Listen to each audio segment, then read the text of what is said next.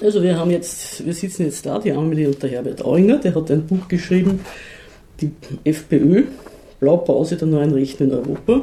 Das wird jetzt am Mittwoch auf der Uni Wien im Hörsaal 2 im neuen Institutsgebäude vorgestellt.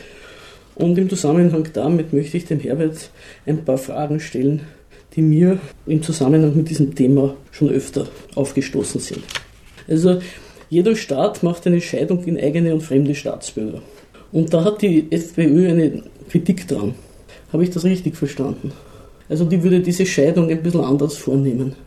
Na, die FPÖ hat eine Kritik daran, wie diese Unterscheidung, von der ja alle Parlamentsparteien ausgehen, das ist ein elementarer Tatbestand, wie diese Unterscheidung gehandhabt wird. Die Unterscheidung kommt ja so in die Welt, dass es verschiedene Staaten gibt und darüber sind nicht nur die Territorien aufgeteilt, sondern dadurch sind auch die Menschen sortiert, den jeweiligen höchsten Gewalten zugeordnet als deren Bürger, sofern sie vom jeweiligen Staat anerkannt werden. Und dann gibt es in modernen westlichen Staaten viele, viele nationale Interessen, die es gebieten, Ausländer auch einmal hereinzulassen.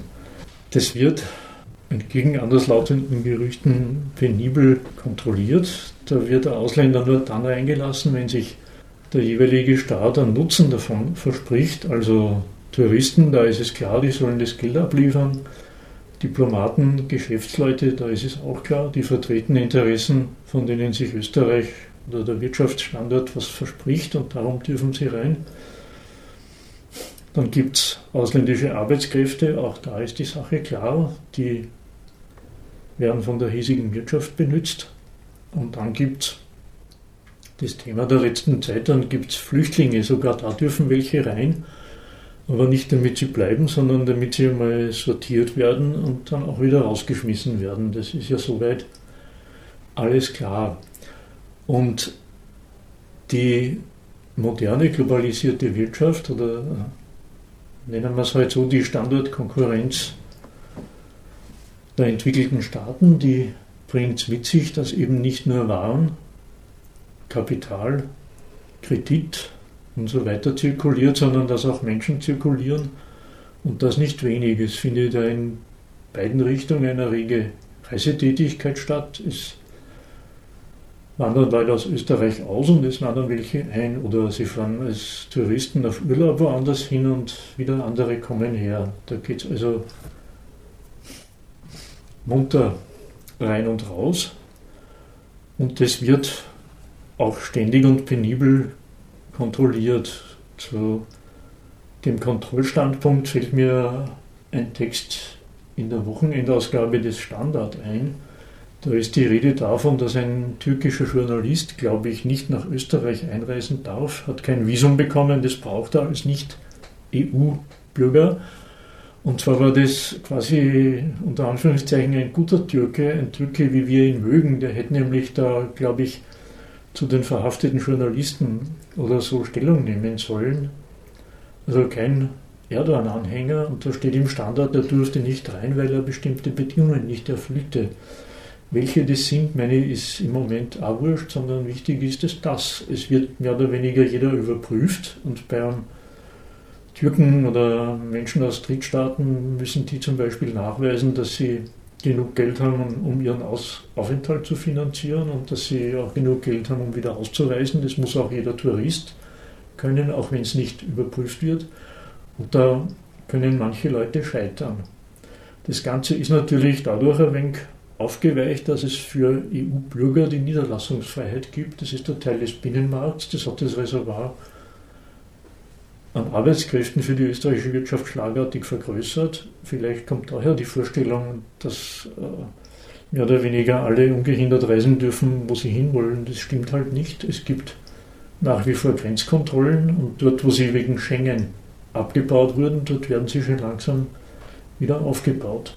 Das halte ich mal für die elementaren Fakten aus der Sicht von aber Radikalinskis in der FPÖ, ich will mich auch nicht Vermutungen hingeben, wie sehr oder wie, wie wenig die Standorte in der FPÖ vertreten werden, aber aus der Sicht von der Radikalinskis nimmt sich das Ganze, diese rege Reisetätigkeit so aus, dass allenthalben alle Grenzen offen wären und dass Österreich eine Einladung an den Rest der Welt ausgesprochen hätte und jetzt kommen sie alle her und so und das ist mehr nationaler Verfolgungswahn, das schon. Alle Grenzen seien offen, alle dürften hin, wo sie hinwollen. Jeder Flüchtling, der registriert wird und dann überprüft wird, ob er Österreich was nutzt und dann abgeschoben wird, wenn das nicht der Fall ist, der kann Ihnen das Gegenteil erzählen. Aber dieses, dieses berechnende Handhaben von ausländischen Menschen zum österreichischen Nutzen, da sehen manche in der FPÖ die totale Aufgabe der Grenzkontrolle und mehr oder weniger die, die Auflösung jeder, jeder staatlichen Ordnung, weil jeder rein darf und machen darf, was er will. Wie gesagt, das hat, sehr, das hat Züge von einem handfesten Verfolgungswahn, aber der Ausgangspunkt ist die Scheidung in In- und Ausländern und da sehen eben manche diese Scheidung in Auflösung begriffen. Naja, mir fällt da ein zur FPÖ und ihrer ihrer, wie soll ich sagen, Überhöhung dieses, dieser Scheidung von In- und Ausländern oder Absolutsetzung die Geschichte, wie Schwarz-Blau an die Regierung gekommen ist. Und da wurde für das, äh, die Wintersaison ein ziemlicher Streichung des Kontingents der ausländischen Arbeitskräfte im Tourismus äh, vollzogen. Das hat dazu geführt, dass die ganze Gastronomie einen Aufschrei gemacht hat denn sie wollten dann irgendwelche Arbeitslosen ähm, dafür einsetzen, Chauffeure und Sekretärinnen, Langzeitarbeitslose. Das hat natürlich alles nicht hinkaut. Der eine wird vom Weißen Rössel ist gleich aus der FPÖ ausgetreten. Also es hat sich gezeigt, sie haben das dann zurückgenommen, das hat sich gezeigt, dass diese, diese ähm, wie soll man sagen, wie würdest du das nennen, diese Überhöhung oder Absolutsetzung, wir bestimmen, wer rein darf und wer raus, dass dies nicht praktikabel ist. Naja, da ist Folgendes zu bemerken. Das entbehrt nicht einer gewissen Ironie oder ist nachgerade ein wenig lustig. Die FPÖ bemüht sich in ihrem Handbuch für Funktionäre und Mandatare, da bemüht sich die an, an was ganz Speziellem. Die bemühen sich um den Nachweis, und der ist von denen her bierernst gemeint, dass Ausländer einer nationalen Wirtschaft gar nichts nützen können. Gut, die Wirtschaft blamiert diesen Quatsch jeden Tag aufs Neue, äh, aber als Standpunkt, meine ich, ist es ernst zu nehmen. Man merkt, ich habe das dann im Buch auch äh, ausführlich kommentiert. Das, der entsprechende Abschnitt heißt, sie nützen nichts. Von der Partei her, wie gesagt, bitter ernst gemeint. Man merkt an der ganzen Schreibe, dass da der Wunsch der Vater des Gedankens ist. Man möchte halt nachweisen und da fallen Ihnen einige Skurrilitäten ein, dass Ausländer der hiesigen Wirtschaft nichts nützen und da geht jede Logik kaputt und von mir aus auch jede intellektuelle Redlichkeit. Aber als ideologischer Standpunkt halten Sie an dem fest. Wie gesagt, die Beweisführung, die muss man sich auf der Zunge zergehen lassen, aber das habe ich dann eh schriftlich ausführlich gemacht. Äh, in der politischen Realität, wie man es so nennt, haben sie sich mit der Ausländerbeschäftigung praktisch abgefunden, zähneknirschend und durchaus ständig mit dem Vorwurf, dass das nicht so recht gehandhabt wird, wie es eigentlich sein sollte. Und das praktische sich abfinden, das hat bei der Freiheitlichen Partei eine eigentümliche Konsequenz. Die nennt sich Soziale Heimatpartei. Dieses Etikett beansprucht die FPÖ ja ziemlich exklusiv für sich. Das macht ja auch niemand streitbar. Ja, ja. Streitig. Streitig. Und Soziale Heimatpartei, äh, das ist quasi eine Sozialstaatsapartheid. Das läuft darauf raus auf den Ausschluss von Ausländern aus dem Sozialstaat. Dafür treten die ein, äh, weil umgekehrt natürlich der österreichische Staat vom Beginn der Ausländerbeschäftigung, man glaubt ja kaum, aber vor 50 Jahren wurden tatsächlich Leute angeworben in der Türkei und in Jugoslawien aber vom Beginn der Ausländerbeschäftigung hat der österreichische Staat natürlich schwer darauf Wert gelegt, dass die nicht nur ein Geld verdienen, notgedrungen, weil es halt zu wenig einheimische Arbeitskräfte gibt, sondern dass die natürlich auch Steuern zahlen und Sozialbeiträge entrichten. Und so sind die in den Sozialstaat am Anfang einmal eingegliedert worden. Und das schmeckt der FPÖ überhaupt nicht, das hält die überhaupt nicht aus, das hält die sogar für einen Anschlag auf den Sozialstaat, weil Im Sozialstaat ist ja noch immer sowas wie eine proletarische Klassensolidarität institutionalisiert. Die abhängig Beschäftigten, die Unselbstständigen oder gleich die ASVG-Versicherten oder die prekären Existenzen, also das frühere Proletariat halt. Heute Generation Praktikum, die Working Poor, die Abgehängten, die vom Lohn nicht leben können, etc., etc., bla bla bla.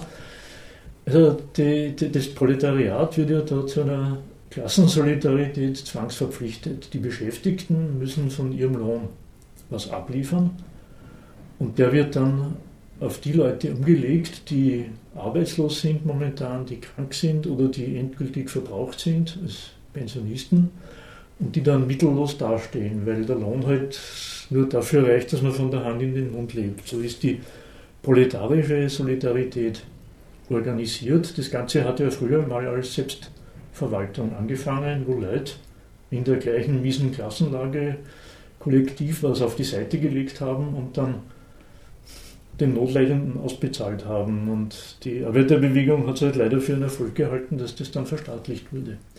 Aber wie dem auch sei, da ist die, die Klassenlage das Entscheidende für die darauf aufbauende Solidarität und das halten halt manche Freiheitliche oder die Freiheitlichen insgesamt, die halten das nicht aus. Die sind der Meinung, nur die nationale Solidarität ist das einzig Tragfähige für so ein Sozialversicherungswesen.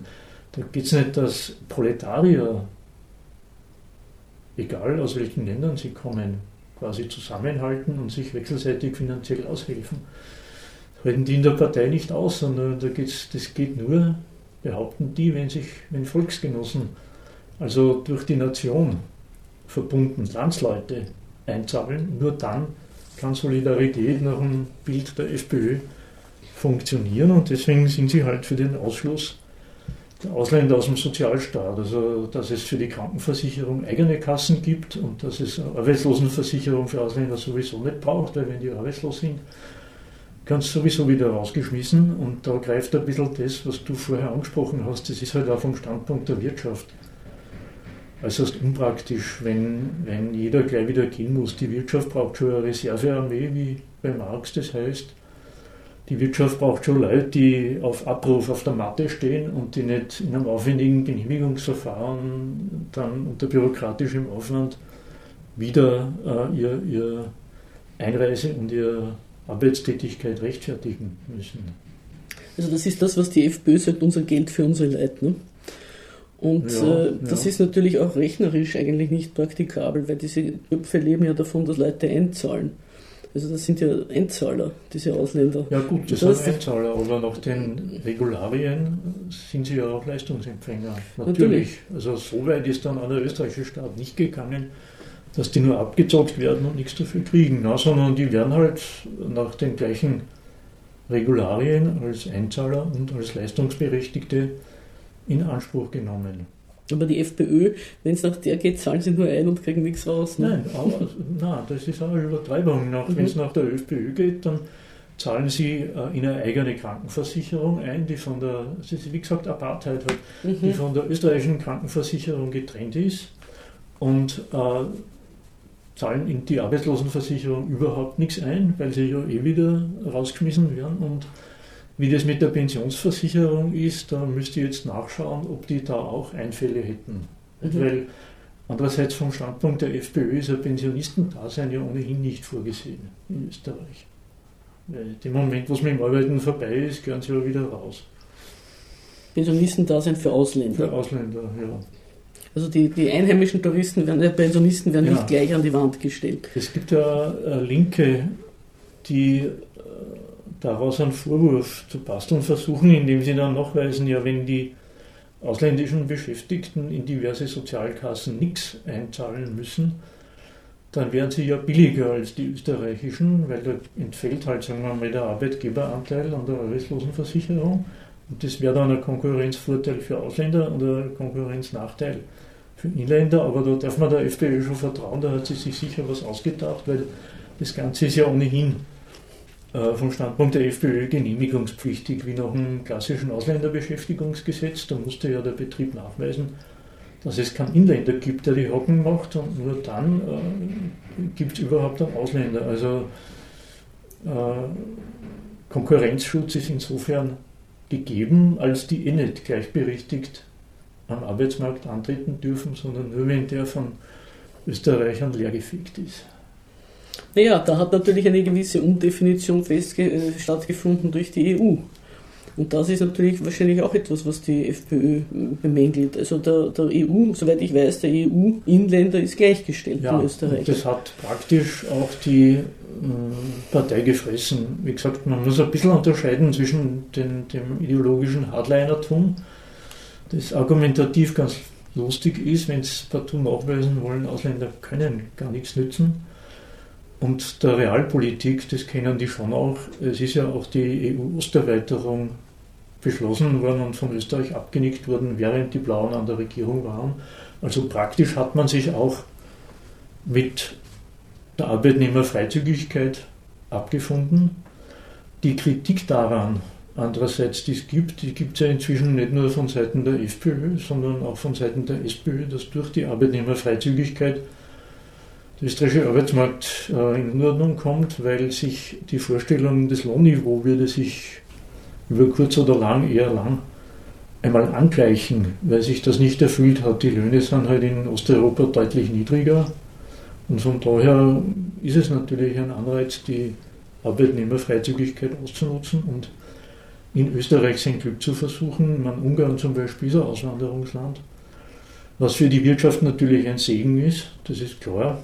Und die einheimische Konkurrenz hat halt dann das Problem, dass es für die Jobs, die wir angeblich eh nicht machen wollen, dass es dann andere auf der Matte gibt. Und im Moment ist, wie du weißt, ja die, diese Entsenderichtlinie besonders umstritten. Da geht es also um Leute, die gar nicht als Ungarn in Österreich arbeiten, sondern die von ungarischen Firmen zu ungarischen Konditionen beschäftigt werden und die dann unter dem Vorwand quasi auf Montage hat es früher Gassen in Österreich tätig sind, das wäre ja nur der Sonderfall, dass eine Firma eine Anlage, also eine ungarische Firma eine Anlage nach Österreich exportiert und dann werden halt die ungarischen Beschäftigten so weit reingelassen, dass sie diese Anlage aufbauen und testen und ins Laufen bringen und dann sind sie wieder weg. Das wäre auf Montage und das wird angeblich unter drei Anführungszeichen hemmungslos Missbrauch. Also es gibt sicher eine, eine große Grauzone und das ist ja im Moment allgemein umstritten. Da regt sich ja die Wirtschaft auf, weil da die ungarische Firma natürlich den österreichischen Betrieb unterbieten kann. Keine Frage.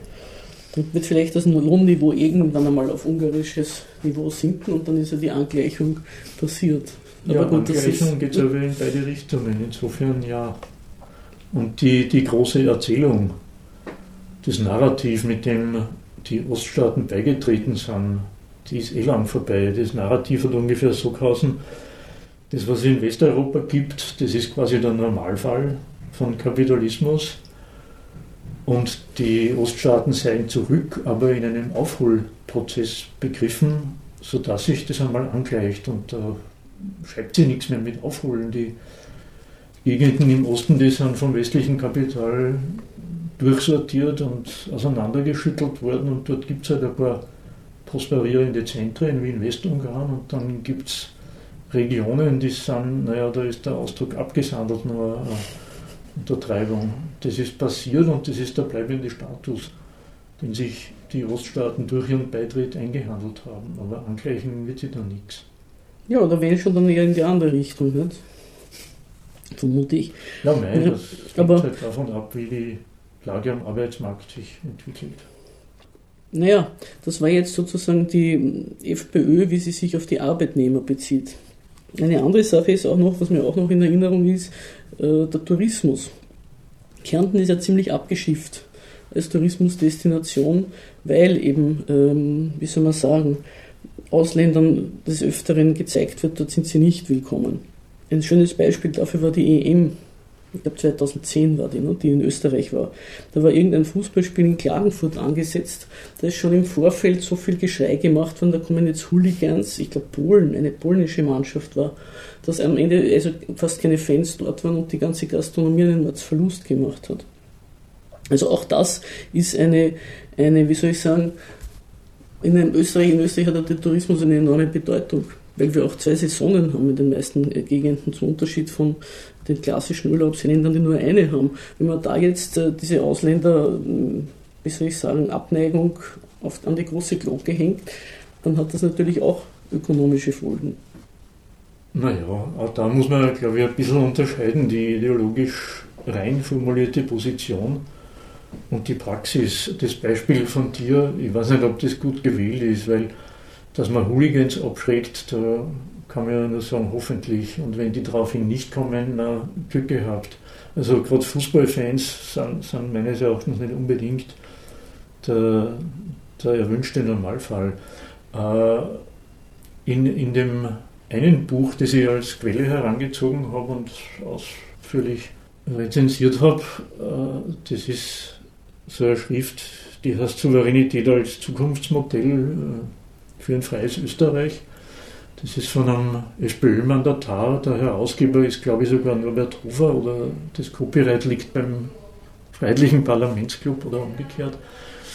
Ist ja wurscht, also der äh, Autor, der schreibt es wirklich radikal hin, der hat gerade gegen einen Tourismus Bedenken, weil er auch meint, dass das die, naja, wie soll man es nennen, die völkischen Abwehrkräfte schwächen könnte, dass da die Freund-Feind-Kennung wörtlich verloren geht, wenn der Inländer den Eindruck hat, Ausländer sind ganz normale Menschen auf Urlaub und das, das schwächt sozusagen das Unterscheidungsvermögen. Da ist natürlich beides bemerkenswert, dass man das gleich als Freund-Feind Gegensatz auffasst, wo also der Fremde automatisch umschaut, wurscht, was er will, als potenzieller Feind gilt und wo der Inländer ja genauso abwegig oder spinös automatisch als Freund gilt, ist ja auch absurde Vorstellung. Inländer wären alle miteinander befreundet oder sollten das zumindest sein.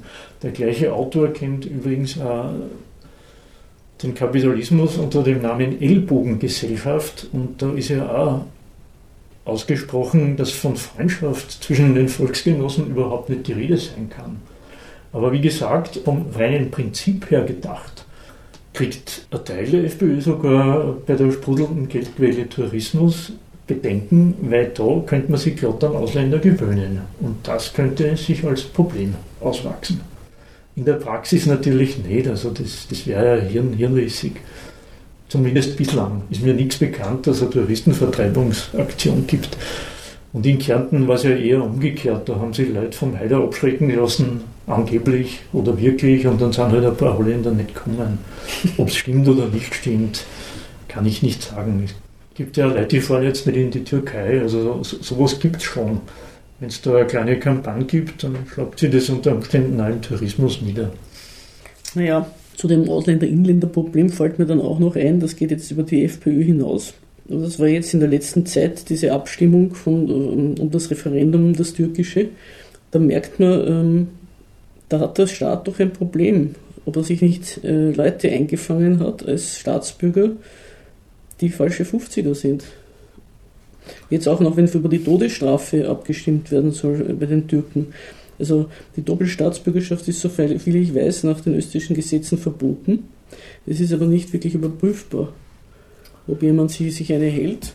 Also wie, wie geht der normale Staat damit um und wie würde die FPÖ, hast du da irgendwelche Ideen oder kennst, ist dir das bekannt, wie die FPÖ mit diesem Phänomen umgeht?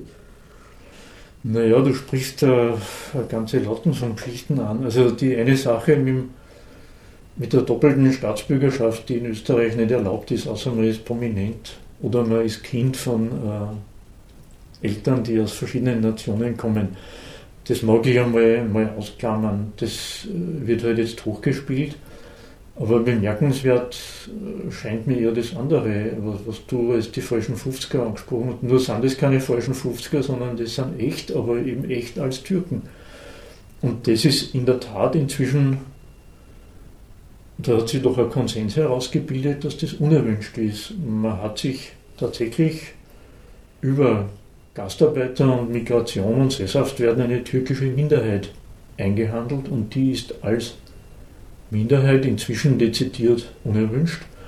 Und das wurde ja an diesem Abstimmungsverhalten in Leserbriefen und Politikerkommentaren ausführlich, ausführlich diskutiert. Und das halte ich insofern für bemerkenswert, als da ja ausdrücklich türkische Staatsbürger stimmberechtigt waren. Wie gesagt, doppelt hin oder her, das muss gar nicht der Punkt sein. Und dann stimmen türkische Staatsbürger nach den Gesichtspunkten ab, die sie halt als Türken für richtig halten. Und dann kriegen die glatt den Vorwurf, sie haben sich nicht als Agenten des österreichischen Standpunkts bewährt und haben gemessen daran falsch abgestimmt. Also die hätten quasi ihren österreichischen Standpunkt gegen die Türkei vertreten müssen. Das haben drei Viertel nicht gemacht. Und jetzt entdeckt die Politik, die Parteien, die Öffentlichkeit, dass da eine türkische Minderheit gibt. Das ist unerwünscht und da gibt es halt jetzt die Aufforderung, sich umzuvolken oder sich umvolken zu lassen, weil an dem Punkt passt der Terminus Umvolkung wie die Faust aufs Auge. Wie gesagt, äh, basierend auf dem Konsens, dass das nicht erwünscht ist. Es gibt ja mehr oder weniger unverblümte Aufforderungen und nicht von Spitzenpolitikern, aber was halt so gemurmelt wird, ja, entweder man lässt sich zum Österreicher umfolgen oder man geht zurück in die Türkei. Und in dem Punkt hat die FPÖ zumindest insoweit im Nachhinein recht bekommen, weil sie immer gesagt hat, das ist ein Problem. Das ist ein Problem, wenn da Türken rummachen, das könnte uns werden. Jetzt ist halt mehr oder weniger jeder am Standpunkt, da wurden in Sachen Integration unglaubliche Versäumnisse begangen und die gehören jetzt nachgeholt oder das gehört korrigieren. Wobei ich nicht der Meinung bin, dass da unglaublich was versäumt wurde. Ich habe eher den Eindruck, dass man davon ausgegangen ist, dass Integration eh automatisch passiert innerhalb von zwei, drei Generationen und das ist nicht geschehen. Und der Standpunkt, dass das eh automatisch passiert, das kommt mir wieder im Nachhinein so vor, als wären da, naja, Politik und Öffentlichkeit auf den eigenen Schmoren reingefallen, den man im vorigen Jahrhundert äh, rauf und runter erzählt hat. Damit meine ich Folgendes, also ältere Leute werden sich erinnern, aber wer im vorigen Jahrhundert politisch sozialisiert wurde, der ist schon mit der Meinung konfrontiert worden, dass der Way of Life in Westeuropa die Normalität ist. Das ist das, was den way, Menschen, way of Life, der Way of Life, der, die mhm. Kultur oder der Lebensstil oder wie wir das halt machen, dass das die Normalität ist. Das ist das, was dem Menschen gemäß ist. Das ist die normale menschliche Existenzweise. Und dann gab es, wie gesagt, im vorigen Jahrhundert zwei Abweichungen. Die eine Abweichungen waren die Bewohner im Osten, die waren bekanntlich unterdrückt. Die durften nicht so leben wie wir, weil es ihnen verwehrt wurde, auch wenn sie es gern gewollt hätten. Das ist halt denen, auf die projiziert worden. Und das andere waren die Unterentwickelten, die waren noch nicht so weit, die konnten noch nicht so leben wie wir, aber in beiden Varianten, also unterdrückt und unterentwickelt, ist man von der maßlosen Überlegenheit der eigenen Kultur ausgegangen, dass das eigentlich das ist, was eh alle wollen, aber nicht können oder nicht dürfen. Und wenn sie dann hier sind und das endlich äh, in vollen Zügen genießen können, dann werden sie so wie wir. Ja, und das hat sich halt als Irrtum herausgestellt, zumindest was die türkische Minderheit betrifft. Bei anderen ja vielleicht nicht so sehr. Aber was die betrifft, auf alle Fälle. Und da gibt es jetzt ja ein Umerziehungsprogramm. Man kann es schwer anders bezeichnen. Und das Umerziehungsprogramm, das läuft unter dem Stichwort äh, österreichischer Islam. Nicht? Was, was jetzt verlangt wird oder was in die Wege geleitet wurde, das ist dass auch der Islam eine Variante von österreichischem Nationalbewusstsein sein soll, so wie es das von den, Griechi äh, von den christlichen Kirchen automatisch unterstellt ist. Nicht? Es gibt ja den Spruch, das Opium, na, das Religion ist das Opium des Volkes.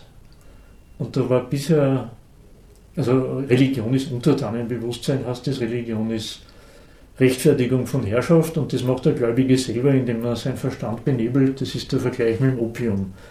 Und da war bisher als Selbstverständlichkeit unterstellt, dass die Religion das Opium des österreichischen Volkes ist, eine Variante von österreichischem Nationalbewusstsein. Und dann stellt sich heraus, dass das überhaupt nicht selbstverständlich ist, dass Religion auch das Opium des türkischen Volkes sein und bleiben kann. Und als dieses Opium ist die Form der Droge also echt unerwünscht. Und jetzt wird der Drogenmarkt ein wenig durcheinandergewürfelt und wird deutlich reformiert. Wie das geht, ist ja bekannt. Das ist jetzt da äh, eine islamische Glaubensgemeinschaft oder sowas ähnliches gegründet oder ins Leben gerufen worden als Körperschaft öffentlichen Rechts vom österreichischen Staat als Ansprechpartner des Staates und das ausführendes Organ, dass, das also, dass der österreichische Islam nicht mehr der Kontrolle der türkischen Religionsbehörde unterliegt wie bisher, sondern dass es so eine quasi österreichische Religionsbehörde nicht nur bei den Christen gibt, das ist nämlich die Kirche, sondern dass das auch, für die, auch sowas für die Muslime gibt, die also dafür sorgt, dass dann auf Österreichisch geglaubt wird, was immer das heißen mag, aber das ist mal der eine Schritt, die Institutionalisierung einer einer Vereinigung, die den österreichischen Islam transportieren soll. Und das andere ist ein Theologiestudium, das es an der Uni Wien jetzt das Studium der islamischen Theologie gibt, damit also die zukünftigen Imame auch auf Österreichisch indoktriniert werden. Und dieses ihr profundes theologisches österreichisches Wissen dann an die Gläubigen weitergeben. Das ist meine der, der, oder ein österreichischer Weg, wie dem begegnet werden soll, dass sich da tatsächlich eine türkische Minderheit breit gemacht hat. Und ansonsten gibt es ergänzend dazu die brutale Variante, die ich vorher erwähnt habe, ja, entweder ihr werdet Österreicher oder ihr schleicht euch.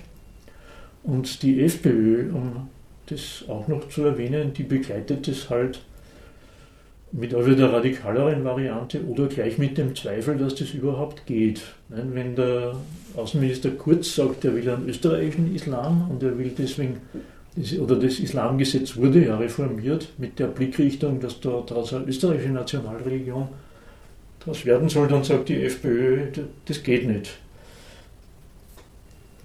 Der Islam gehört nicht zu Österreich und der Islam ist mit Österreich unvereinbar. Ja, können sich die dann gern gegeneinander absprudeln, was geht und was nicht geht. Aber indem der Islam natürlich auch eine Religion ist und auch eine Rechtfertigung von Herrschaft ist und nachdem es ja genügend Muslime gibt, die mehr oder weniger reibungslos in Österreich funktionieren, wie sie sollen, wird es schon irgendwo gehen. Ja, oder auch nicht, keine Ahnung. Müssen sich halt die Gläubigen entscheiden. Ja, die Religion hat immer das an sich, dass sie sich auch über die weltliche Herrschaft stellen kann, aber das ist jetzt ein anderes Thema. Das müssen die Islamiker nun lernen. Da schreibt sie nichts mit über die weltliche, sondern die höchste Instanz ist hier die irdische Macht und das, was bei den Christen gern als die Trennung von Kirche und Staat bezeichnet ist ja de facto Unterordnung. Ne?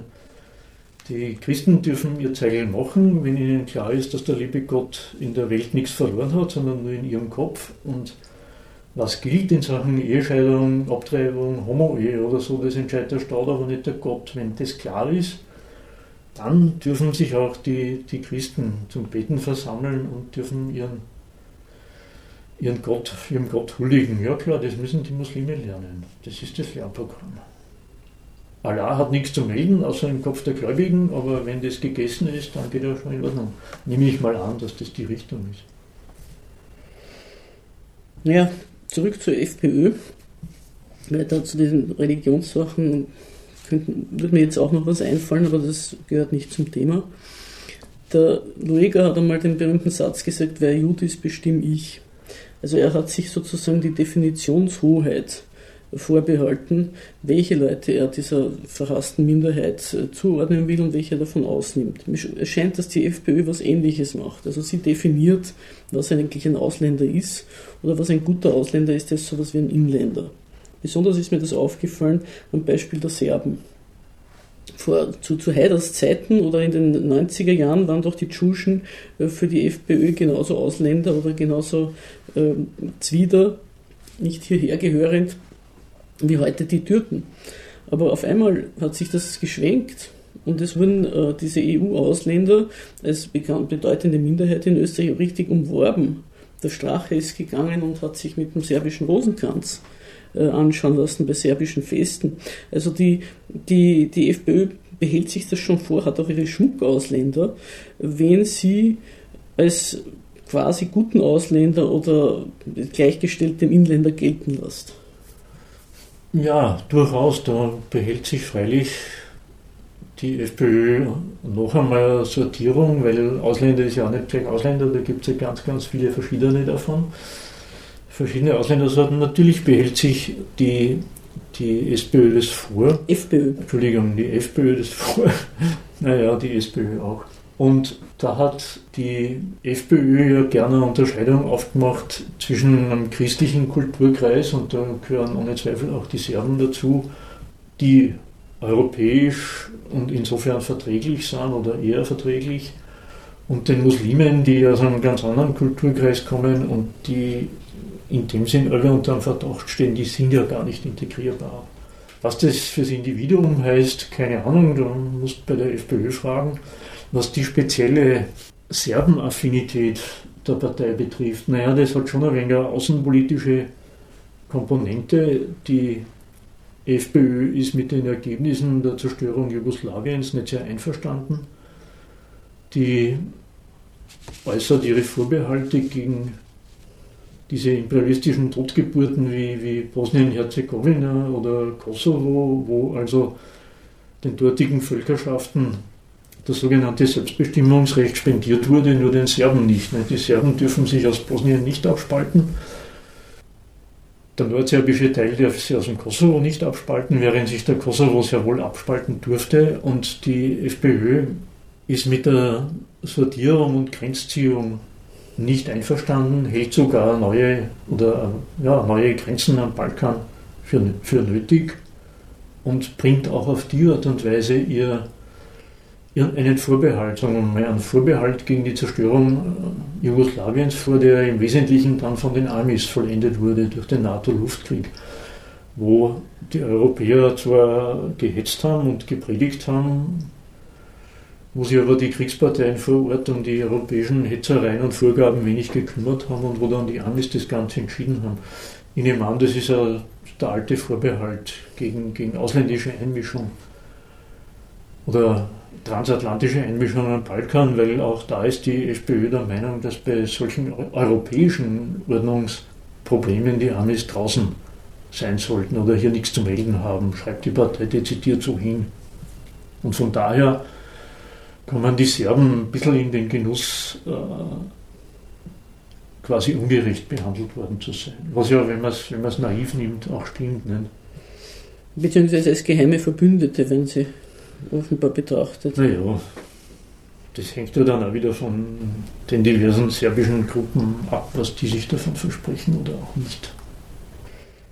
Also die außenpolitische Ausrichtung in Betrachtung des Balkan, da steht die FPÖ offenbar in sehr ähm, starkem Gegensatz zur offiziellen Politik. Ja, no, äh, was müssten wir da besprechen? Die Außenpolitik, vielleicht auch die Russland-Affinität der FPÖ. Oder was wolltest du jetzt machen? Ja, okay, okay, okay. Also, die Sanktionen und so. Ne? Genau, diese die Sanktionen und, und ähm, auch sonst ja. ist ja die Ukraine, in der Ukraine-Krise war ja die FPÖ dezidiert äh, gegen die, die Linie der, der sonstigen Medien und so. Also die, die haben auch der, der Wehrschütz als, als Korrespondent des ORF hat doch ähm, durchaus sich gegen die allgemeine Medienlinie äh, gestellt. Also das, mhm. das ähm, und das macht ja auch für Linke ein Problem auf, dass sie sich eigentlich nicht äh, gegen die Sanktionen und gegen die Russlandhetze aussprechen wollen, weil die FPÖ. Ja, Na, okay, okay. Also das, das, das, würde ich, das würde ich jetzt gerne mal äh, diesen Themenblock, wie die, die FPÖ sich außenpolitisch positioniert. Also wenn du sagst, die, die, die Ordnung des Balkans schmeckt ihnen nicht, das geht. Wenn das rote Punkt ah, ja. läuft, okay, das, okay, ja. die, die, die schmeckt ihnen nicht, weil weil da eigentlich fremde Mächte im eigenen Hinterhof ja. äh, Fakten gesetzt haben, die, muss man sagen, äh, die Nachbarstaaten halt ausbaden müssen auch irgendwo. Also es gibt natürlich eine gewisse Zufriedenheit von Seiten der offiziellen österreichischen Politik, dass dort unten nur mehr kleine Kleinballstaaten sind und nicht ein, eine, eine, eine Macht, die ja durchaus einmal was hergemacht hat. Ja, Aber von, ja, der FPÖ ja, wird das, von der FPÖ wird das als, als ähm, Missgeburt oder wie du sagst. Äh, also ich muss sagen, gerade in letzter Zeit äh, häufen sich ein bisschen die Berichte, die sagen, äh, das sind lauter Problemfälle. Von einer Zufriedenheit mit lauter kleinen Mikrostaaten kann nicht die Rede sein. Da liest man, Mazedonien ist im Innern äußerst instabil. Da geht es drunter und drüber bis hin zum Bürgerkrieg, weil der Präsident die Parlamentsmehrheit nicht anerkennt oder umgekehrt. Bosnien-Herzegowina ist sowieso eine Totgeburt. Das ist, wird ja auch von einem, von einem, wie soll ich sagen, von einem europäischen Kolonialdiktator mehr oder weniger verwaltet. Das ist eine europäische Kolonie. Der Kosovo ist, ist wirtschaftlich nicht lebensfähig, hat auch nie jemand behauptet, außer einem riesen Army-Stützpunkt ist dort wenig, abgesehen von Drogen- und Waffenschmuggel. Also die, die dann äh, liest man, dass sich alle möglichen islamischen Staaten dort breit machen mit viel Spenden und Moscheen. Also da ist, weiß Gott, keine Zufriedenheit eingekehrt, auch nicht in Österreich oder in Europa. Deswegen hat ja Österreich Truppen in, in Bosnien und in Kosovo unter verschiedenen internationalen Titeln. Und durch diese Geschichten, meine ich, sieht sich die, die FPÖ bestätigt, dass die Ordnung, die da wesentlich dann doch von den Amis äh, etabliert wurde, dass, dass die nichts taugt. Und äh, die, das Verhältnis zu Russland sehe ich eigentlich ähnlich. Die FPÖ sieht die Gegnerschaft, die europäische, zumindest die nach wie vor gegebene, als zu sehr von, von den USA oder von der NATO inspiriert. Die sind der Meinung, Europa lässt sich da einen Handlungsspielraum nehmen, der eigentlich gegeben wäre. Europa könnte doch mit Russland viel freier, eigenständiger, ohne Army-Vorgaben und auch viel positiver kalkulieren, statt äh, bei so äh, aus der Sicht der FPÖ unnötigen Anlässen wie der, der Ukraine Sanktionen zu verhängen und auf, und auf Konfrontation zu machen. Ich glaube, da täuscht sich die Partei vielleicht in einem Punkt. Das Ganze ist, hat eine durchaus eigenständige europäische antirussische Komponente, vor allem von, von, von Merkels Land, von Deutschland und auch vom jetzigen französischen Wahlsieger vertreten, von den Polen sowieso und von den baltischen Staaten. Andere sehen es wieder anders. Österreich hat sich ja, ist, Österreich ist ja gegen die Wirtschaftssanktionen traut sich aber nicht auszuscheren. Ähnliches gilt für Italien. Also da ist die europäische Landschaft ein wenig auseinander sortiert und da steigt die FPÖ ein und sagt, bringt doch nichts, äh, einen Konfrontationskurs zu fahren, weil man könnte vielleicht oder vermutlich mit Russland ganz andere Deals machen, um das einmal so zu formulieren, wenn man nicht am Gängelband der Amis hängen würde, wobei ich, wie gesagt, eher das Gängelband bezweifle, sondern wo es in meiner Wahrnehmung da sehr viel mehr europäische eigenständige äh, äh, Feindschaft am Werk ist. Aber so sehen die das halt. Warum nicht, nicht anders, freundschaftlicher mit Russland umgehen? Auch das ist nicht so abwegig. Unter dem ehemaligen deutschen Kanzler Schröder war zeitweise sogar von einer strategischen Partnerschaft mit Russland die Rede und diese äh, Nord Stream Pipelines durch die Ostsee, wo dann Polen wieder schäumt, die sind vielleicht nur eine äh, kleine Tendenz in die Richtung. Naja, erstens einmal erscheint mir, sind die äh, verschiedenen Subjekte daran beteiligt. Also die Politik, die die Russland-Sanktionen verhängt, die sagt, wir stellen die, wie soll man sagen, die Staatsräson oder das imperialistische Interesse über die ökonomischen Erbsenzählereien. Während andere wiederum, wie die FPÖ, sagen wir schnell, oder der Orban hat das doch gesagt, man, sie schießt sich ins Knie, die EU mit den Sanktionen, oder die FPÖ meint auch, dass das sei eigentlich eine ökonomische Selbstschädigung. Ja, und das ist jede Sanktion. Jede Sanktion schädigt den, der sie verhängt. Das ist bei den Sanktionen, ich weiß nicht, gegen Nordkorea, gegen den Iran genauso. Und da ist eine politische Entscheidung, das durchzuziehen und in Kauf zu nehmen. Und wer sagt, das ist eine ökonomische Selbstschädigung, der meint halt, der politische Zweck taugt nichts, für den diese Selbstschädigung billigend in Kauf genommen wird.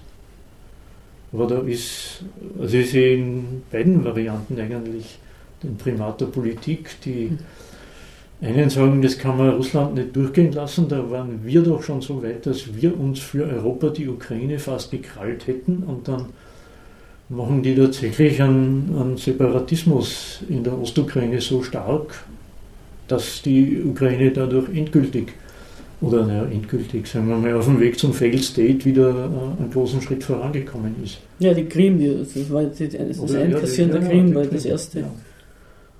Der Anschluss der Krim, freilich. Vielleicht noch als Abschluss, wieso erklärst du dir das, dass die Krise der EU das Aufkommen der rechten Parteien so begünstigt? Ja, dass die EU irgendwie bei ihren ganzen Aufbruchstimmungen irgendwie auf Grund gelaufen ist inzwischen. Das pfeifen ja schon die Spatzen von den Dächern. Und warum tut das den rechten Parteien so einen Aufwind geben?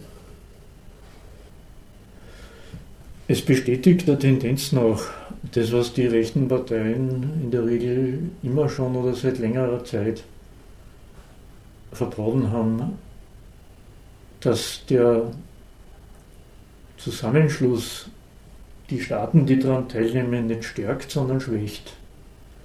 Dass die Abgabe von Souveränität, die ja ohne Zweifel passiert ist, unterm Strich dann doch mehr Nachteile als, als Vorteile hat. Dass diese Sicht jetzt verfängt, liegt, meine ich, nach wie vor an dem, was vor mittlerweile zehn Jahren als Finanz- und Staatsschuldenkrise begonnen hat. Solange es ein allgemeines Wachstum in der Welt oder in Europa gibt, solange können halt alle beteiligten Staaten sicher mehr oder weniger daran partizipieren. Dann gibt es halt einen Aufschwung und das Wachstum dort verschafft andere Nationen Aufträge und stimuliert auch das Wachstum woanders. Jetzt ist man in Europa aber nicht mehr mit, mit Wachstum beschäftigt, sondern naja, mit, mit Krisenbewältigung.